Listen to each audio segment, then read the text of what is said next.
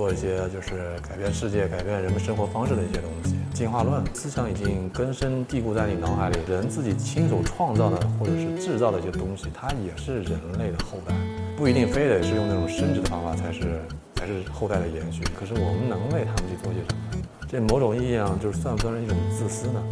寻求艺术与科学的统一，混沌与秩序的平衡。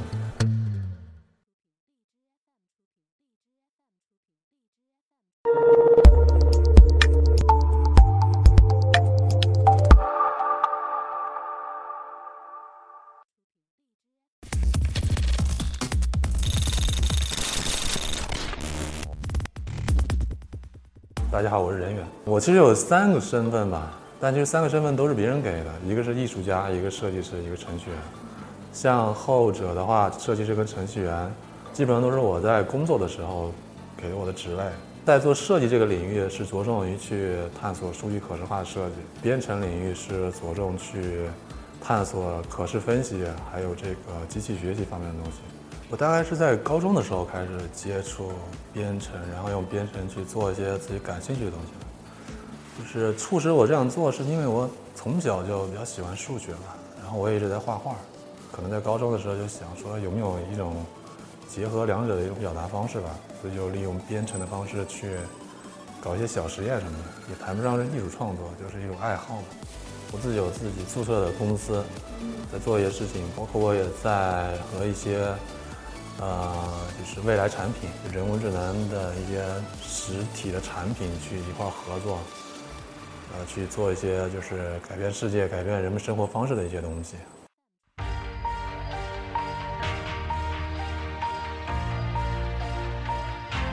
首先，我先先先简单解读一下这个作品。Human and Science 其实是记录了我整个就是探索的一个过程。那我。创作这个作品的时候是在大概在一三年的时候吧。其实之前就是拿编程去做一些很多实验什么的，其实就是让我养成一种习惯嘛，就是探索一些未知或者探索一些问题的本质。所以我就在一三年的时候就想探索人类的未来。那么其中有一有两点就是关于人工智能思考，就可以分享一下。我在探索这个进化论的过程中，那其实我就。产生了一些反思，就是我们人类就是一代一代传承下来，可能有一些思想已经根深蒂固在你脑海里，就是可能只有人和人通过繁殖或者通过性交的方式生下来的孩子，你才会认为这才是人类的后代。但是有没有想过，就是人自己亲手创造的或者是制造的一些东西，它也是人类的后代？其实当时我在反思这个问题，那么有没有可能你自己创造的一些人工智能？其实它也是一种进化的方法，不一定非得是用那种生殖的方法才是才是后代的延续，有可能亲手创创作或者创造，它其实也是属于这种后代的延续。那么这其实是一个点，然后还有一个点就是，呃，就是刚才我提到的，那我在跟计算机不断的合作的过程中，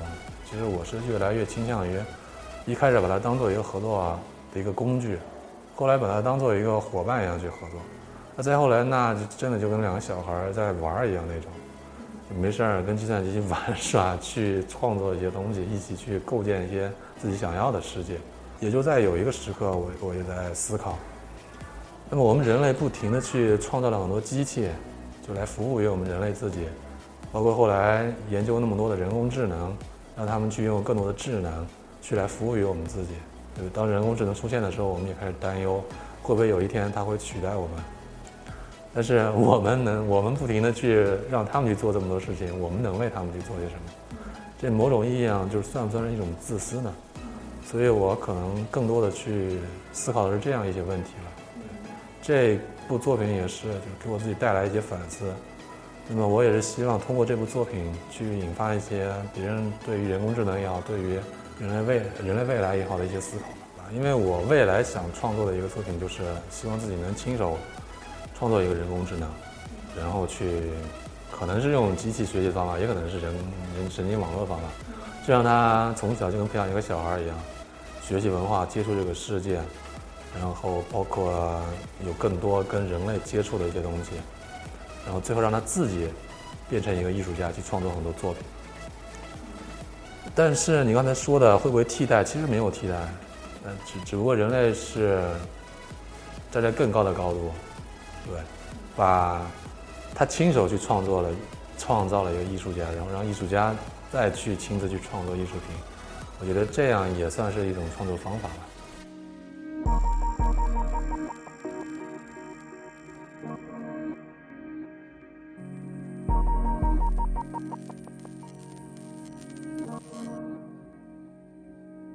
这个作品《winching，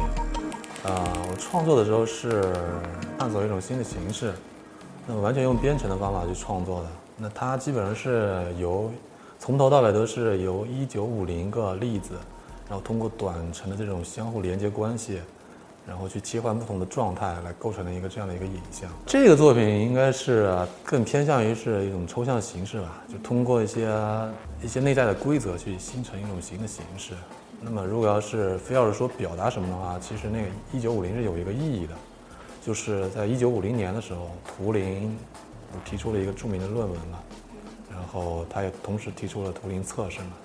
对，这可能就是唯一的一个意义吧。我其实认为，其实写程序有很多程序，它其实也这个艺术，其实它那个边界其实很模糊了。现在真正的程序员他们做的一些事情，其实是非常艺术的。对，包括有有一些艺术家去做的一些事情也是非常技术的，就是两呃两个领域都是可以相互去借鉴学习的。一贯的艺术理念就是寻求艺术与科学的统一，混沌与秩序的平衡。前者的意思就是我一向，因为有很多人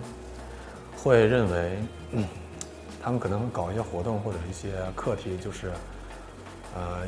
科学或者是技术。科技与艺术的结合，但是我从来不用“结合”这个词，我一般都用“统一”这个词，因为我一直也在国内在推广，就是多领域跨学科这样这样一一种人才。那么我也是希望未来有更多的人士能深入掌握，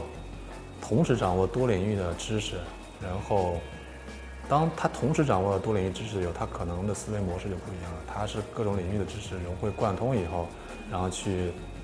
去产生一种新的思维模式，而不是说是我只是两两个领域的人结合到一块儿去产生一个简单的碰撞。对，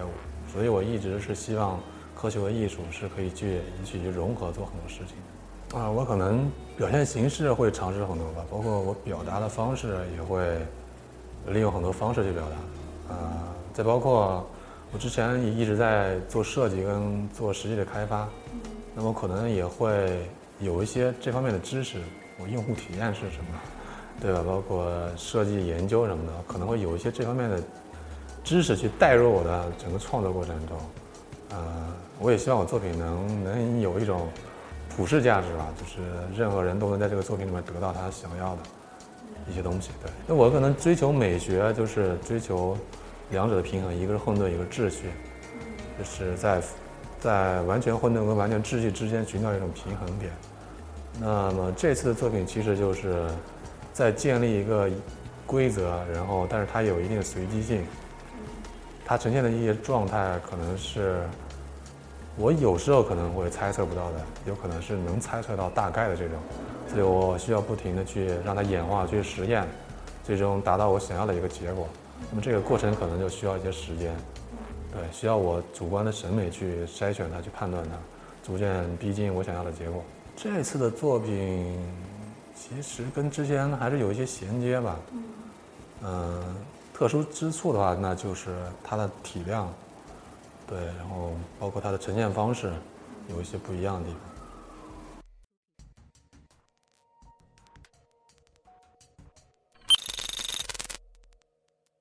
我本身也在做商业，而且我本身也也同时在做艺术。那么，就对于我来说，我的艺术。更多的是因为我在商业圈里面一直做商业项目，一直都是帮别人讲好故事。嗯，那么可能会选择业余时间去帮自己去讲一些故事。那么我就把它去当做是我的艺术时间或者艺术创作。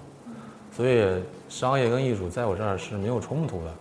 对我只不过是把艺术当做我一种休闲的方式，或者是业余的一种兴趣。当然，如果要是有一些组织或者有一些平台，它可以很良好的或者很健康的把纯艺术的东西能转向商业，我觉得那也是一个很很不错的一个机会和发展方向。因为很多艺术家现在他们也需要生存，他们创作也不能说完全脱离生存、脱离生活去完全投入到创作中，而不顾对吧平时的一些生计问题。对他们也需要生存，所以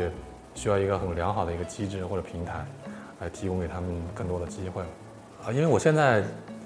在自己在做一些编程的东西嘛，那么我其实也同时就是做了很多教育工作。我也知道国内有很多院校什么，其实都是文理科分家的，然后有很多艺术院校它也没有专门这种编程课程或者是理工课程。那我其实也希望未来就是能有更多的这些人吧，或者这些院校能去开设这样的课程。能让更多理科也好，或者是文理结合的这种人才更多的出现吧。那么我本身自己也在编写一个编程工具，能去用这个工具能更好的去创作或者学习编程。因为我一直把编程人当做一种语言，它其实就跟表达工具一样。啊，那就跟你学中文学英语一样，它其实一种表达方式。你学会了这种编程语言以后，你可以用，因为编程它特别偏数学，特别逻辑嘛。它就跟一一套很严谨的语言一样，你可以很精准的去描述一些形态、一些交互、一些规则，甚至跟世界的一些实体物理去产生一些联系。所以它是一种很严谨的语言。所以我觉得小孩应该去学一些这样的东西，但是应该注重一些教育方法吧。对，应该让他们把它当做一种语言的方法去学习，然后去通过这些语言去表达自己想表达的。就跟我们学中文一样，你不能说是一开始就让小孩去，呃，认认识这个字儿怎么怎么样，就是很那种形而上的去教他，而是你教他一些基本的一些知识以后，你应该让他试着让他去写一写日记了，或者写一写作文了，然后去表达一些思想。那其实很多人看到我作品以后，然后再看到我的创作方法以后，他们可能啊，这是用编程的啊，原来编程还可以这么玩儿啊，我要学编程，